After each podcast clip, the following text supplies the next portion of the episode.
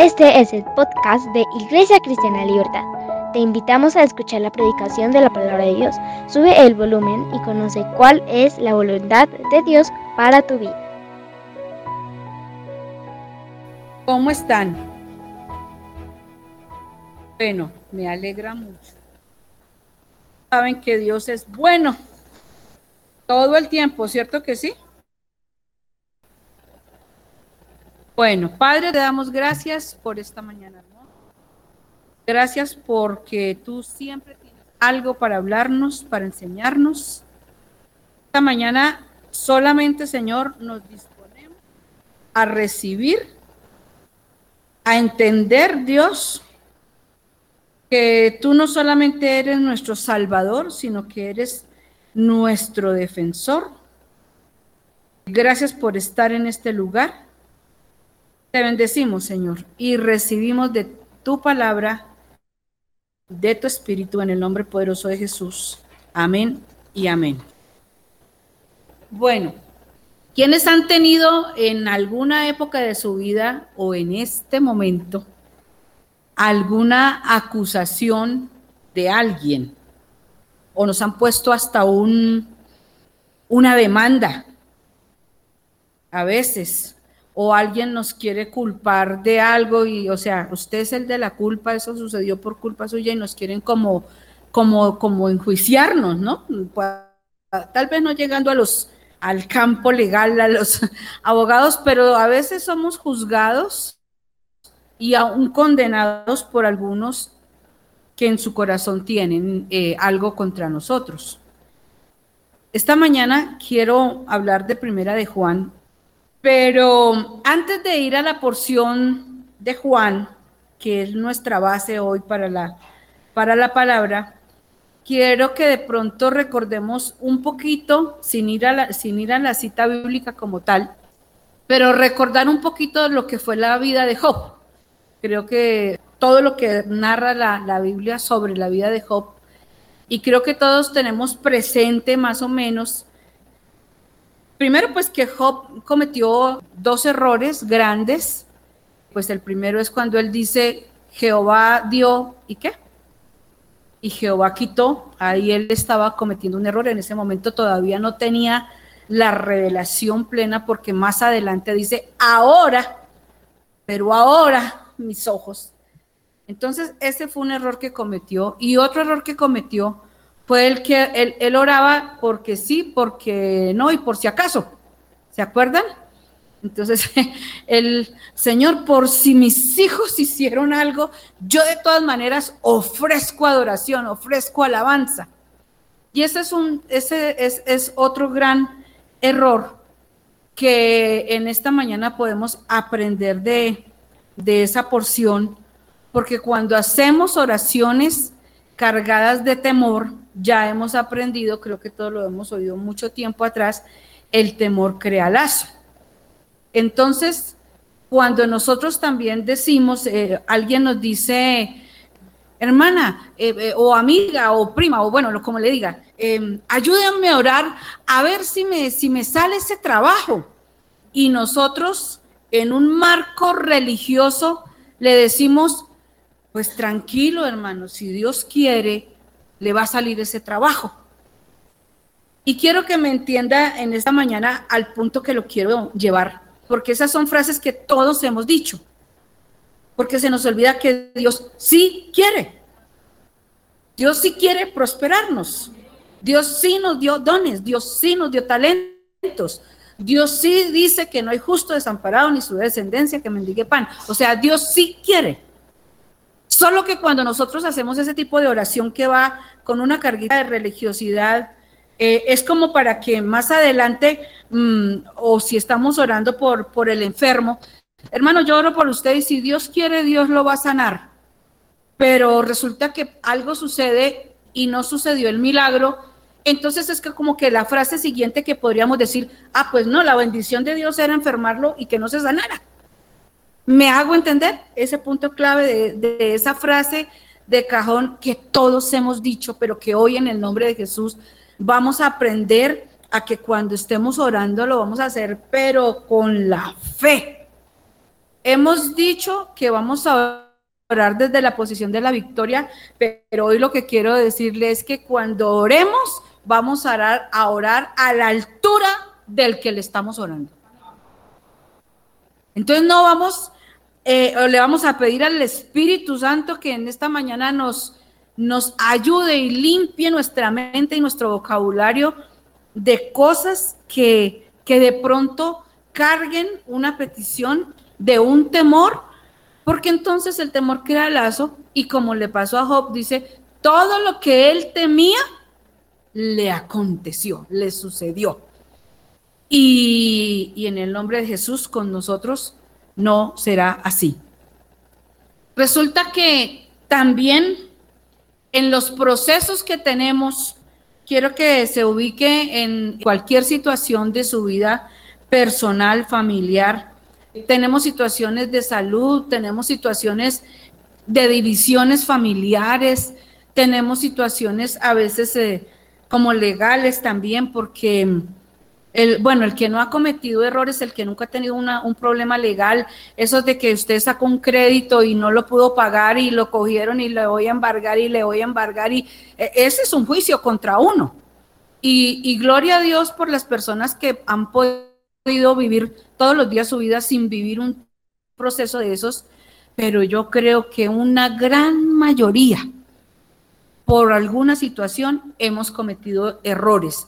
Y esos errores han sido mm, voluntarios e involuntarios como esos, ¿no?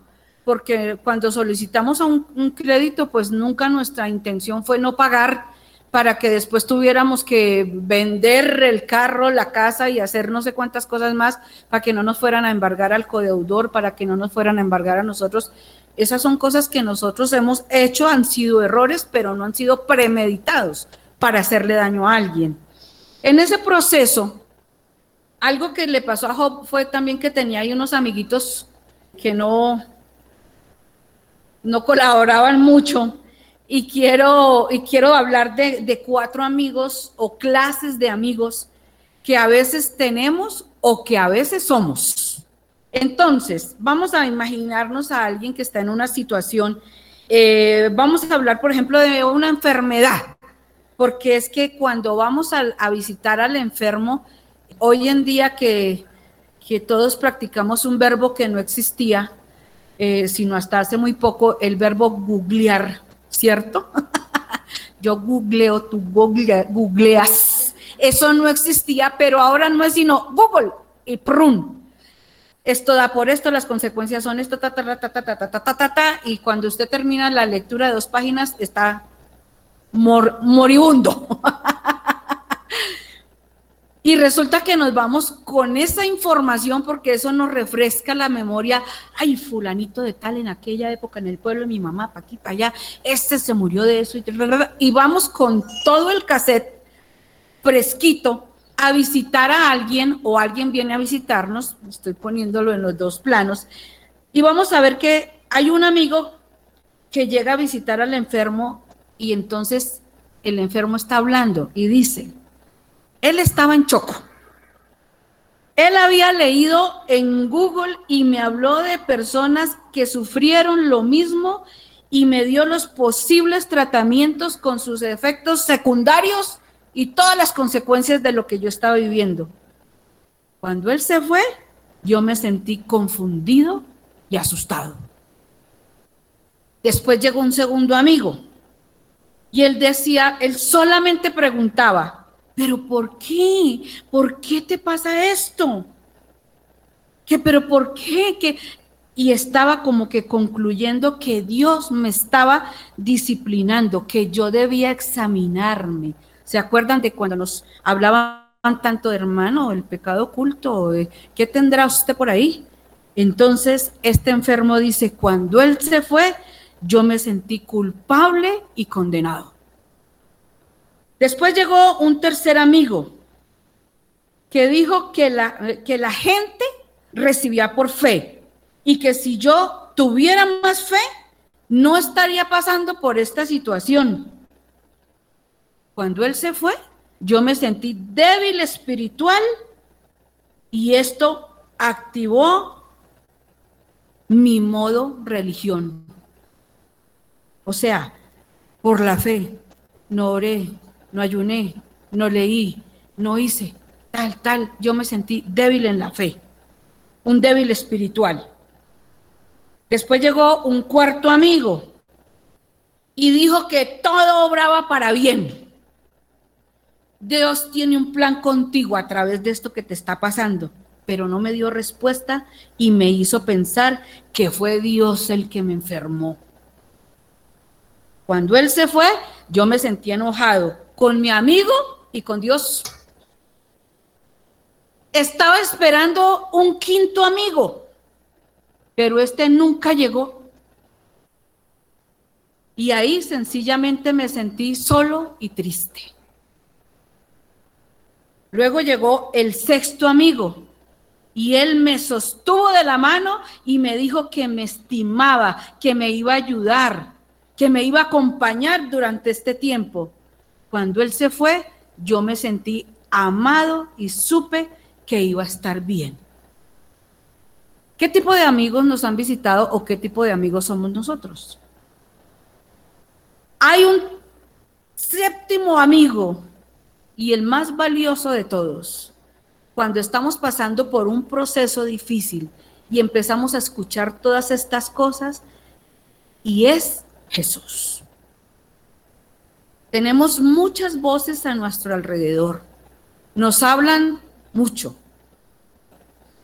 Entonces, resulta que cuando nosotros estamos en algún problema, vamos a pasarlo al campo de, de una deuda, de esas impagables. Esto nos hace conocer tres abogados. El abogado que está colocando sus argumentos contra nosotros, el abogado que está obrando a favor de nosotros, pero sobre todas las cosas, el mejor abogado. ¿Quién es? Nuestro Padre, Jesús. Entonces nos rodeamos de tres abogados.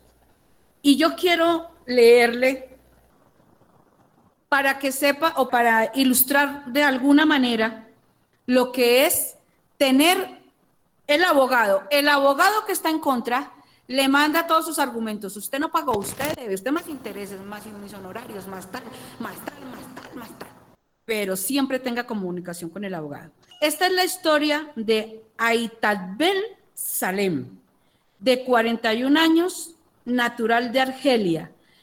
Fue arrestado el 21 de noviembre del 2014. El hombre fue acusado de atacar a un agente de policía de Nueva York quien lo arrestó por el robo de un abrigo en una tienda, en una tienda de Sara en Manhattan. La fianza de Salem se fijó en 25 mil dólares, un dinero que el hombre no podía pagar en aquel momento. Además, el juez también ordenó una fianza de un dólar por cada uno de los dos cargos menores en los que había incurrido en el pasado. Eran manipulaciones de tarjetas de pasajes del metro. Pero ocurrió algo inusual. Los fiscales retiraron la acusación del presunto asalto oficial. Esto ocurrió una semana después de que el juez dictaminara las fianzas. La razón por la que Salem debería haber sido capaz de ser un hombre libre por menos de lo que cuesta un viaje de metro en la Gran Manzana. ¿Me entendió? A él primero le fijaron esa multa de 25 mil dólares, pero algo pasó y la quitaron. Solamente le habían dejado los dos delitos menores por la tarjeta del, transporte, cada una por un dólar, o sea que la fianza de él eran dos dólares, no más. ¿Qué ocurrió? Que Salén alegó meses después que nadie le dijo nada. Él estuvo preso cinco meses porque nadie le dijo que solamente podía pagar dos dólares y haber salido en el mismo momento.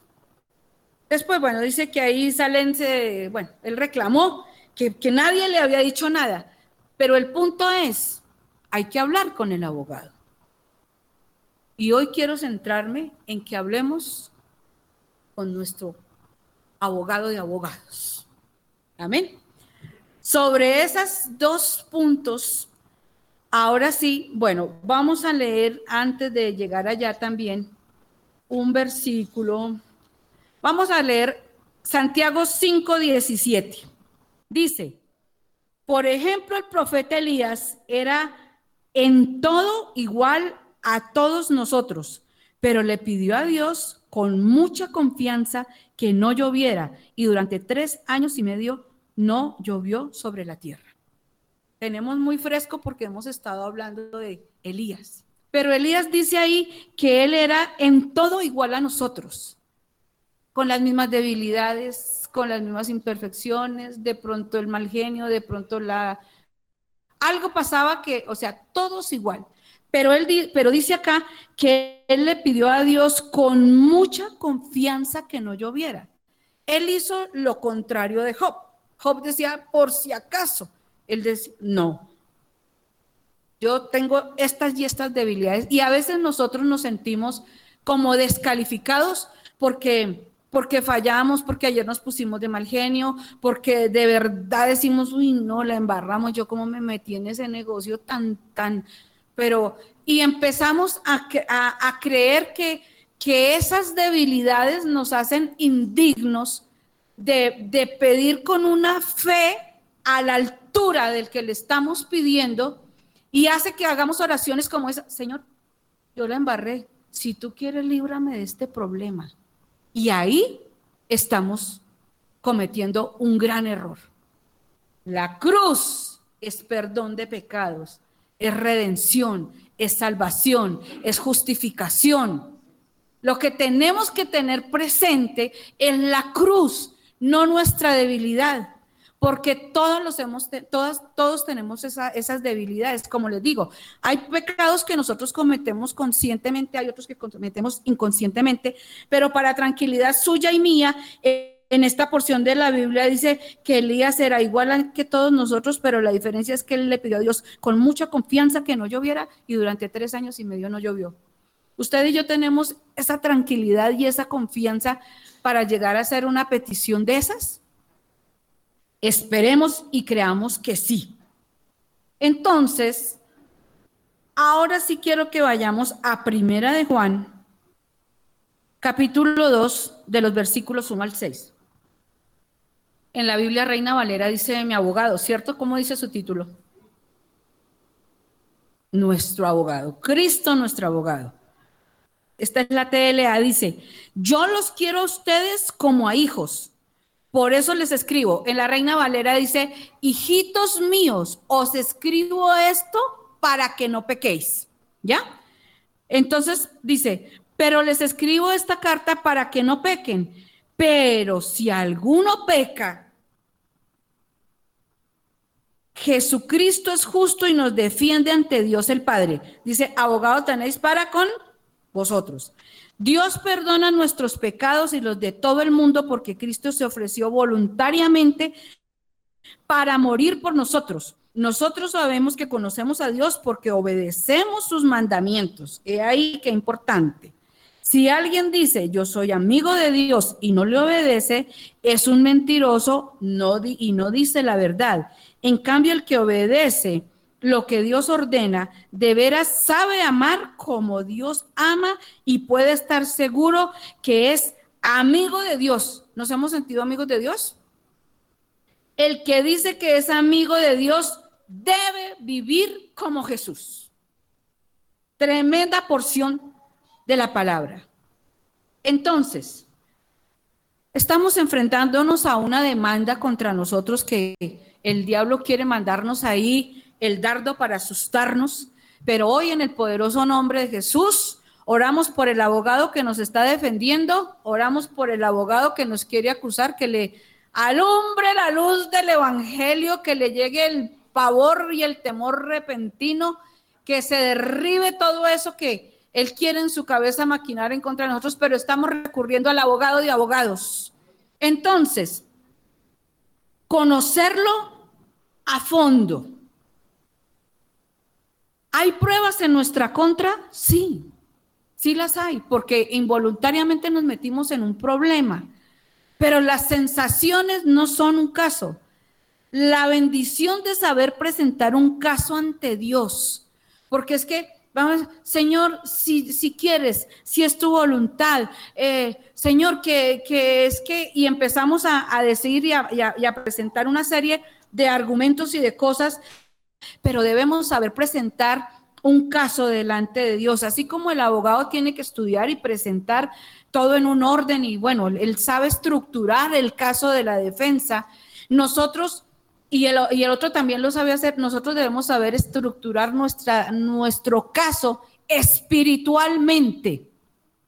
Y lo primero que debemos hacer es arrepentirnos por habernos metido en ese problema.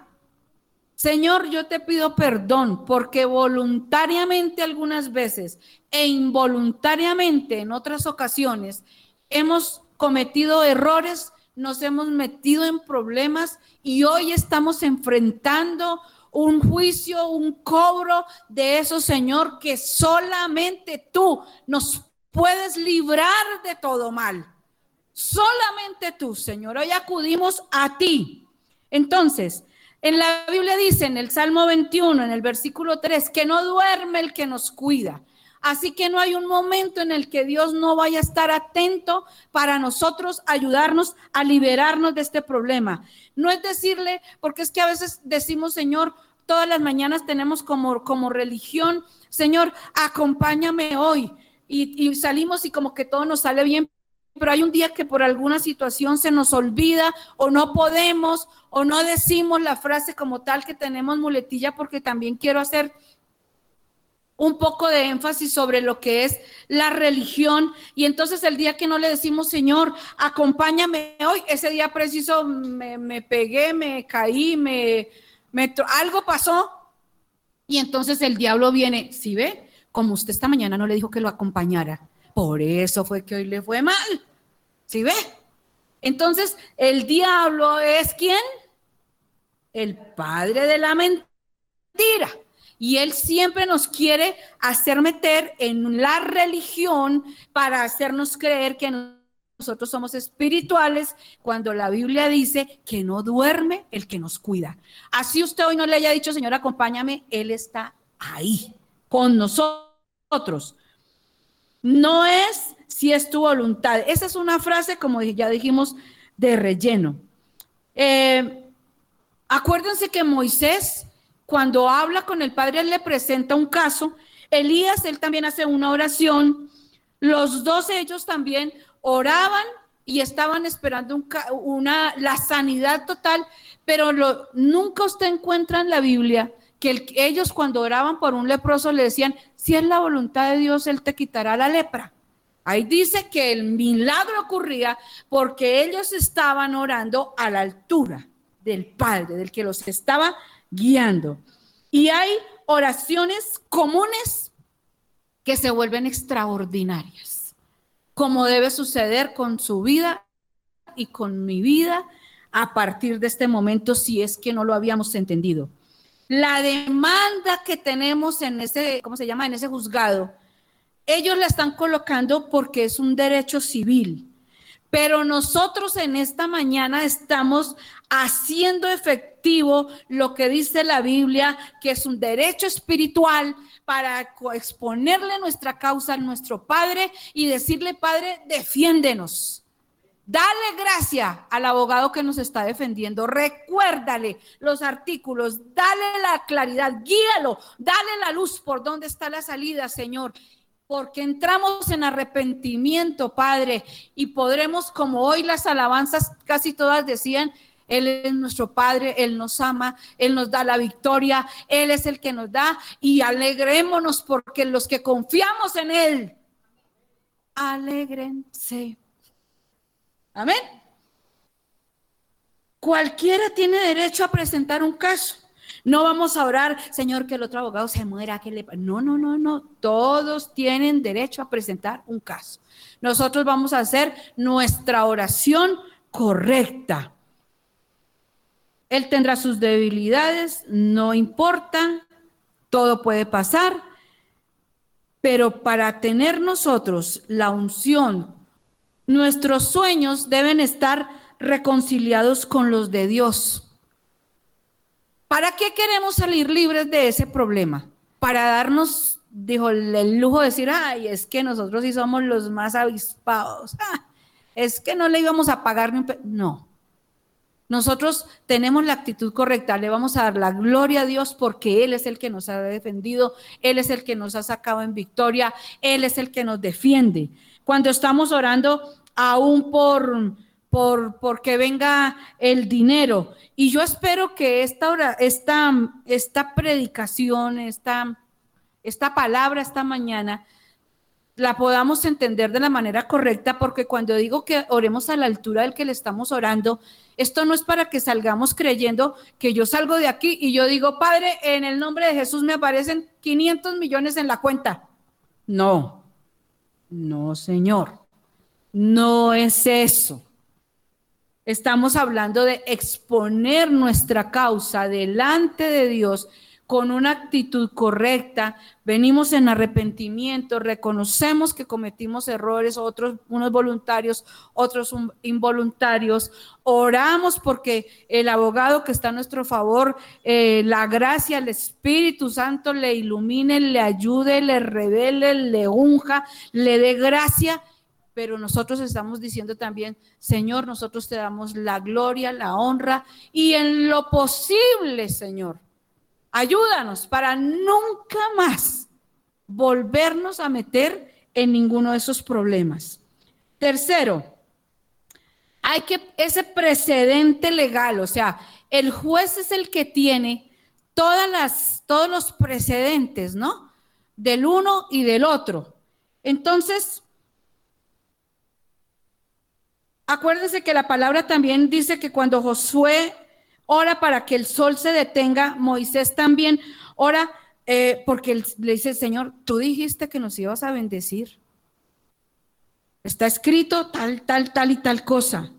Y entonces lo que vamos a hacer nosotros hoy es buscar esos precedentes. Eso legalmente eh, y, aquí nuestro abogado no, me corregirá, eso, eso es, le corresponde a la jurisprudencia. Y yo busqué y dice eh, la definición de, o, lo encontré en Google, la jurisprudencia es un conjunto de pronunciamientos que dictan personas que tienen la facultad de interpretar las normas jurídicas. Eso fue lo que yo encontré. O sea, los jueces. Entonces, en el Salmo 68, que no vamos a buscarlo porque es todo el Salmo, pero ahí David, él empieza a, a, hablar y a contar y a decir lo que había sucedido, pero en el momento clave de ese Salmo, él empieza presentando su caso a decirle, Señor, pero tú esto, pero tú eres esto, pero tú eres grande, pero tú lo puedes, pero tú me defiendes, pero tú. Eso es lo que estamos nosotros en esta mañana buscando. Y lo que Dios nos ha dicho es, en su palabra, que si nosotros le recibimos en nuestro corazón, ya lo recibimos. Que si le abrimos la puerta, se la abrimos. Que si confesamos nuestros pecados, se los confesamos.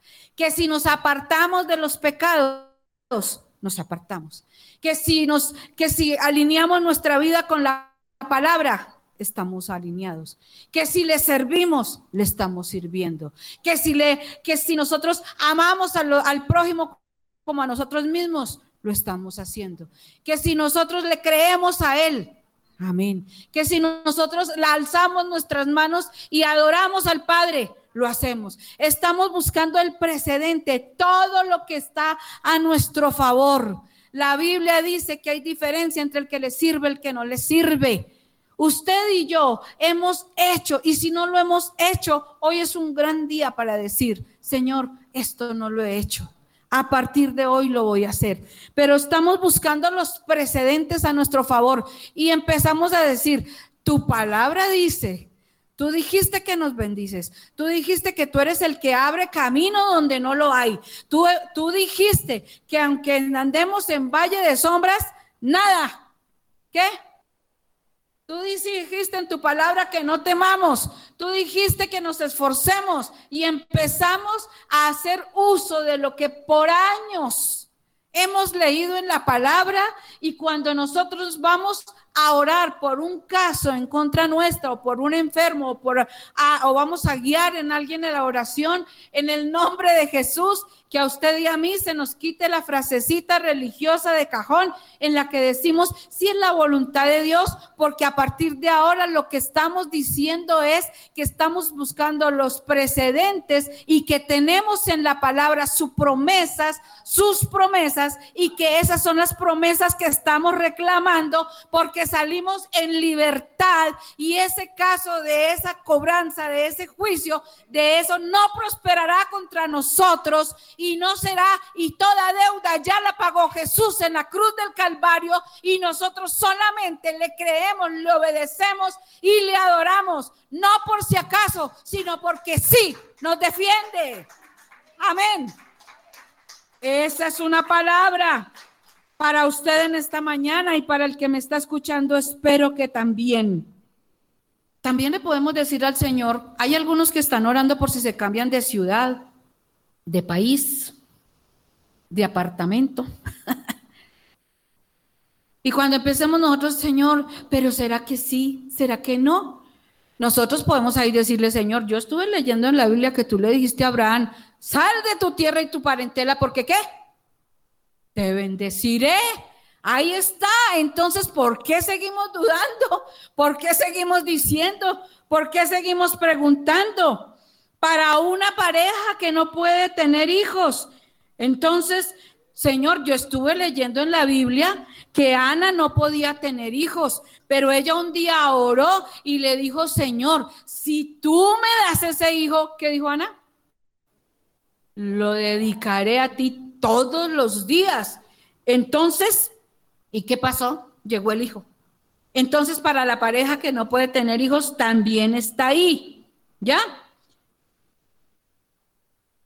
A veces, por falta, cuando estamos orando por falta, porque no tenemos el dinero, le decimos, Señor, yo leí en la palabra que tú multiplicaste los panes y los peces.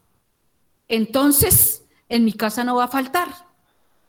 Está haciendo revelación para usted como para mí en esta mañana, que hemos pasado 20 años de la vida cristiana y nos hemos metido en un molde de oración em, y hemos como olvidado que cada cosa que nosotros le digamos al Señor, tenemos ahí el precedente, ya lo hizo.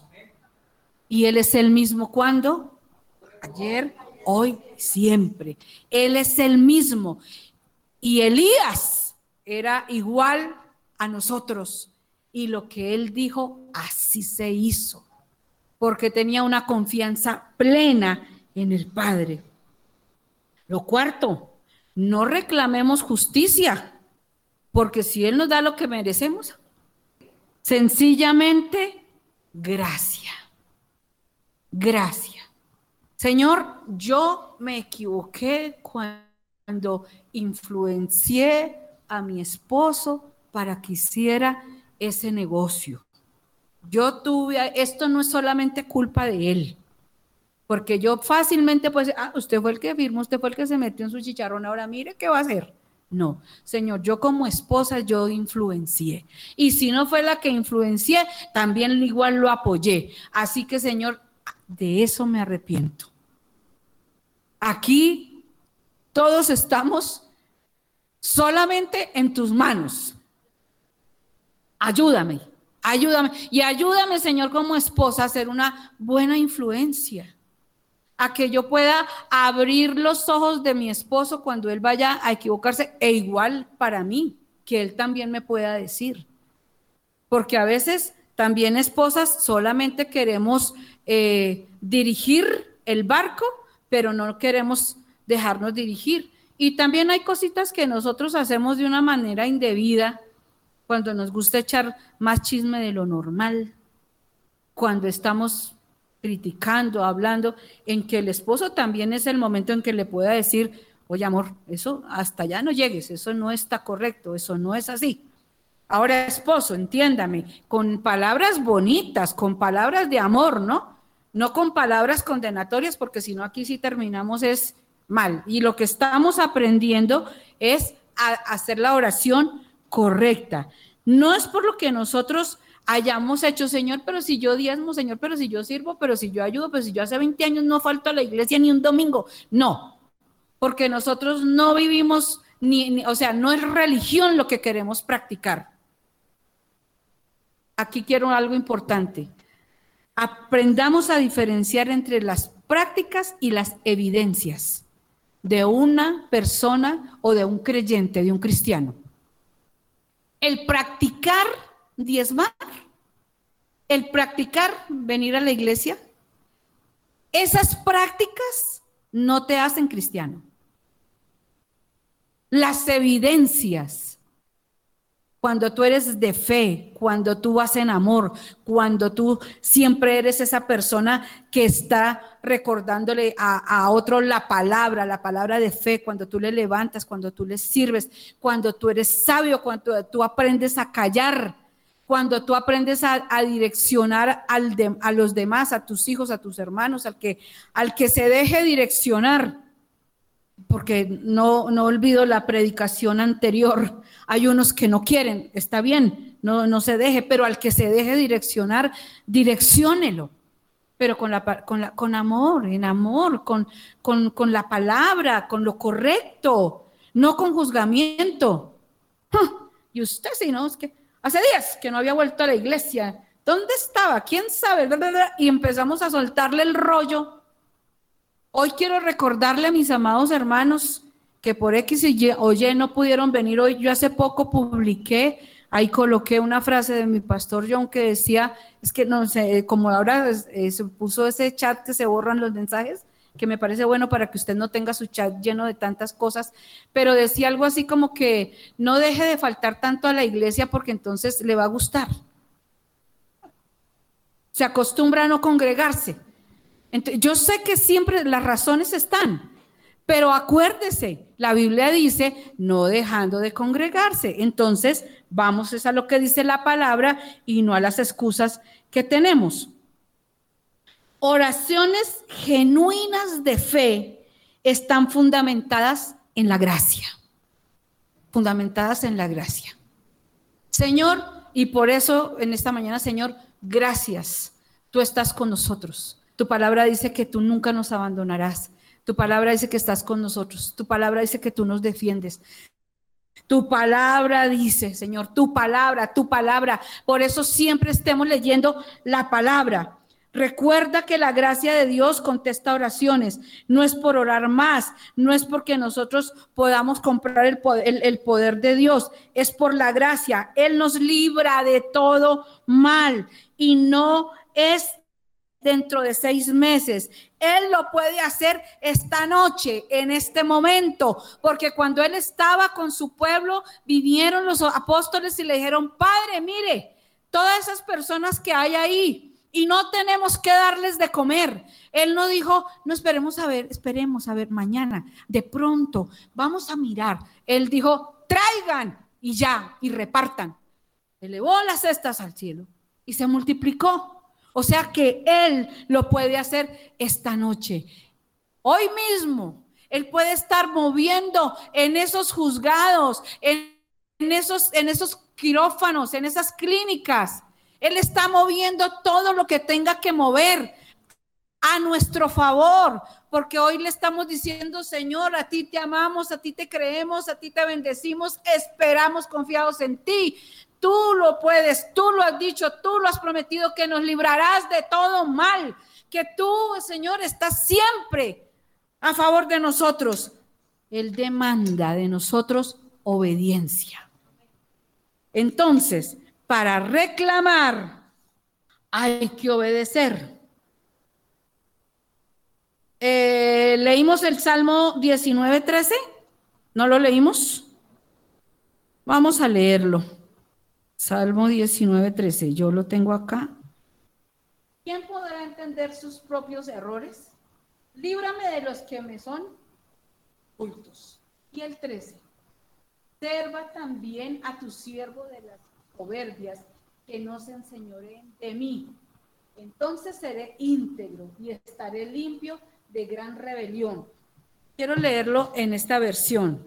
Dice, esta es la nueva versión internacional. Esta misma porción dice, ¿quién está consciente de sus propios errores?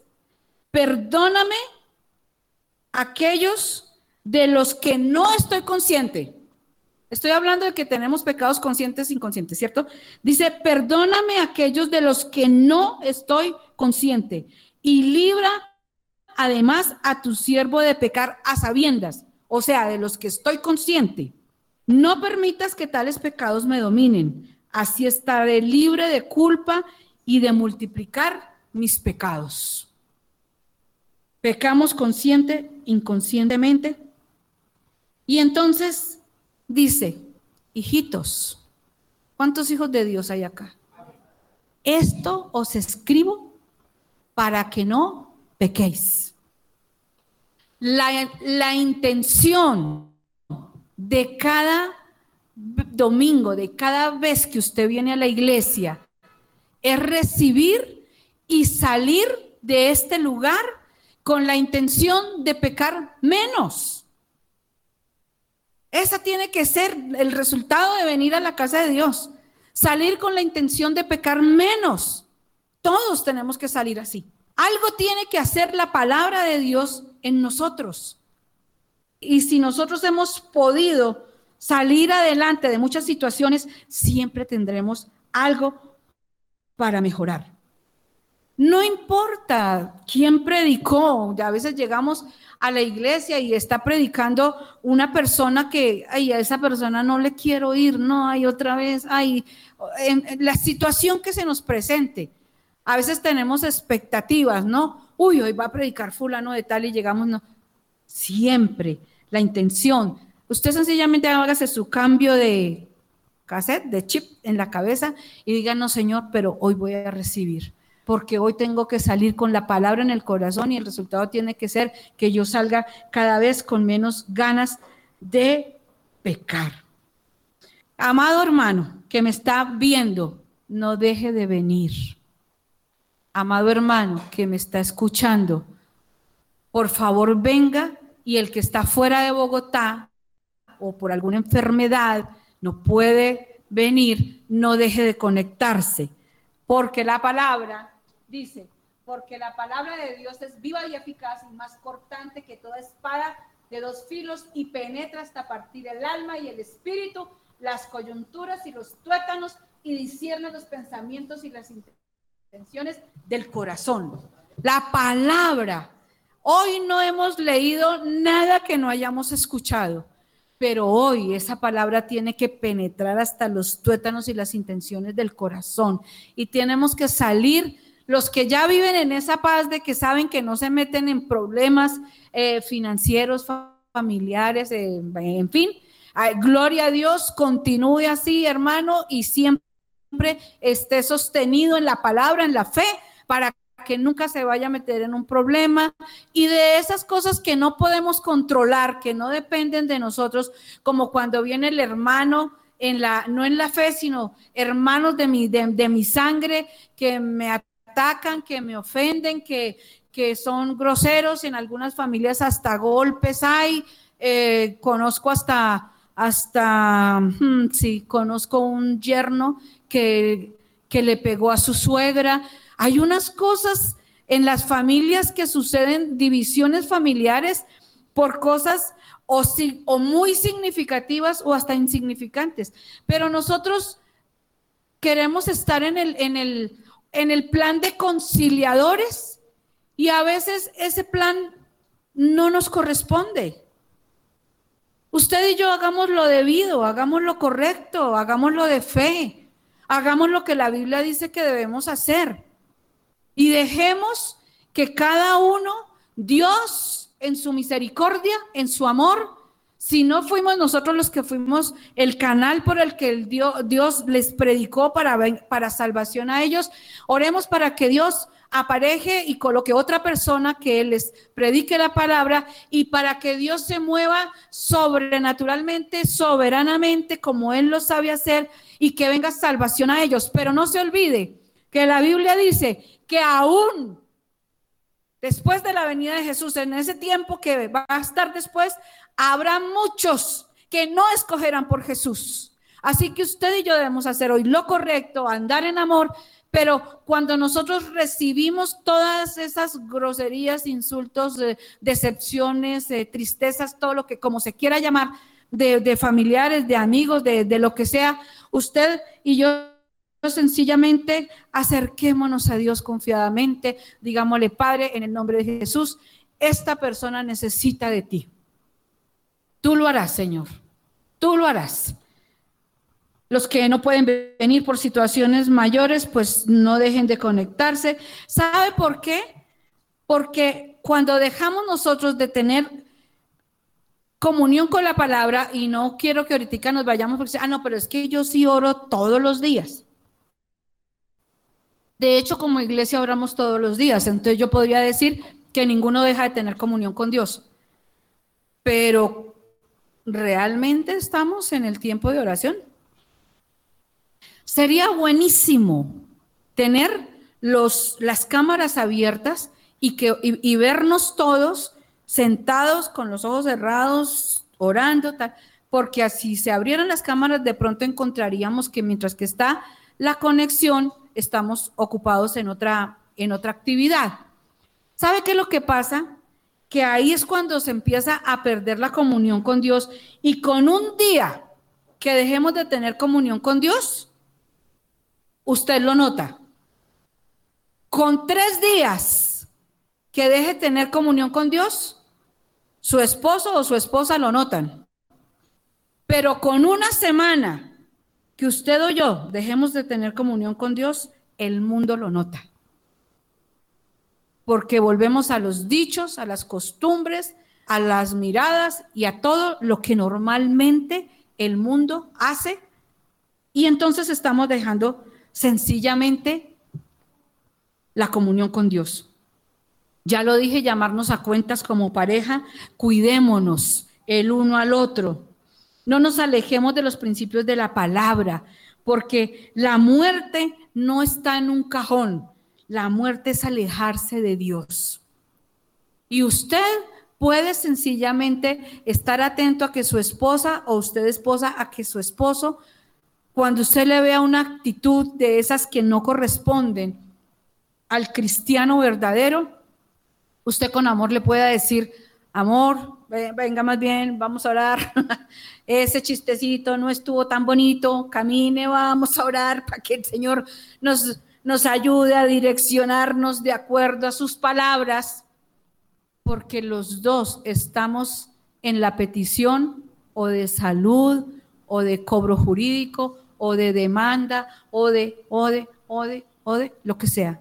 Usted sabrá lo que se presenta en su vida. Yo sé lo que se presenta en la mía, en mi familia y esta mañana estoy recurriendo al abogado de abogados. Dice que el que lo ama, ¿cierto? Pero dice, pero si alguno peca, pero si alguno peca, o sea, no ofendamos a Dios con nuestras acciones, voluntarias o involuntarias. Si el otro lo ve, hágalo ahí. Ya leímos este salmo. No sé eh, cómo les pareció el abogado que no le contó a su cliente que no tenía que pagar sino dos dólares. ¿Mal abogado? Muy bueno. Buenísimo abogado, no Iancito, malísimo abogado. Porque la falta de comunicación con el abogado hace, en este caso hizo que este señor estuviera entre las rejas preso cinco meses. No, Carmencita, ni siquiera injustamente, sino que solamente tenía que pagar dos dólares porque del otro lo habían eximido, ¿cierto? Entonces solamente dos dólares que él los hubiera podido pagar. Y muchas veces nosotros estamos dentro de la, dentro de la cárcel espiritual porque no hemos hablado con el abogado. El abogado. Entonces cuando lea la Biblia, ay no, qué pereza. Eso fue lo que le pasó a este señor. No fue, ahora, él no le preguntó. El, el abogado fue malo porque no le dijo, pero él también fue negligente porque él no preguntó. Él solamente se sentó a esperar que lo defendieran. Y como no, entonces ahí quedó. Usted y yo hablemos con el Padre. Presentémosle nuestra causa. Saquemos nuestros los precedentes. Los precedentes. Señor, esto pasa con mi vida. Pero la Biblia me dice esto y esto y esto. Y la Biblia dice Ahora sí, por favor, póngame acá, Primera de Juan, capítulo 2, versículo 1. Vamos a leer acá. Hijitos míos, estas cosas os escribo para que no pequéis. Y si alguno hubiere pecado, abogado tenemos para con el Padre a Jesucristo, el justo. Gloria a Dios. Abogado tenemos para con el Padre a Jesucristo el justo. Hoy yo creo que toda acusación, condenación, juzgado, juicio, juez, familiar, papá, mamá, vecino, jefe, eh, amigo o examigo, el que sea, que lo esté juzgando, que lo esté condenando, que quiera poner algo en contra suya, abogado tenemos para con el Padre a Jesucristo el justo. Él es el justo. Nos arrepentimos de todo lo que hayamos podido cometer, pero hoy estamos orando a la altura del que le estamos orando. Amén. Póngase en pie. Ore conmigo. La primera alabanza decía, alégrense, alégrense los que confían en el Señor, alégrense.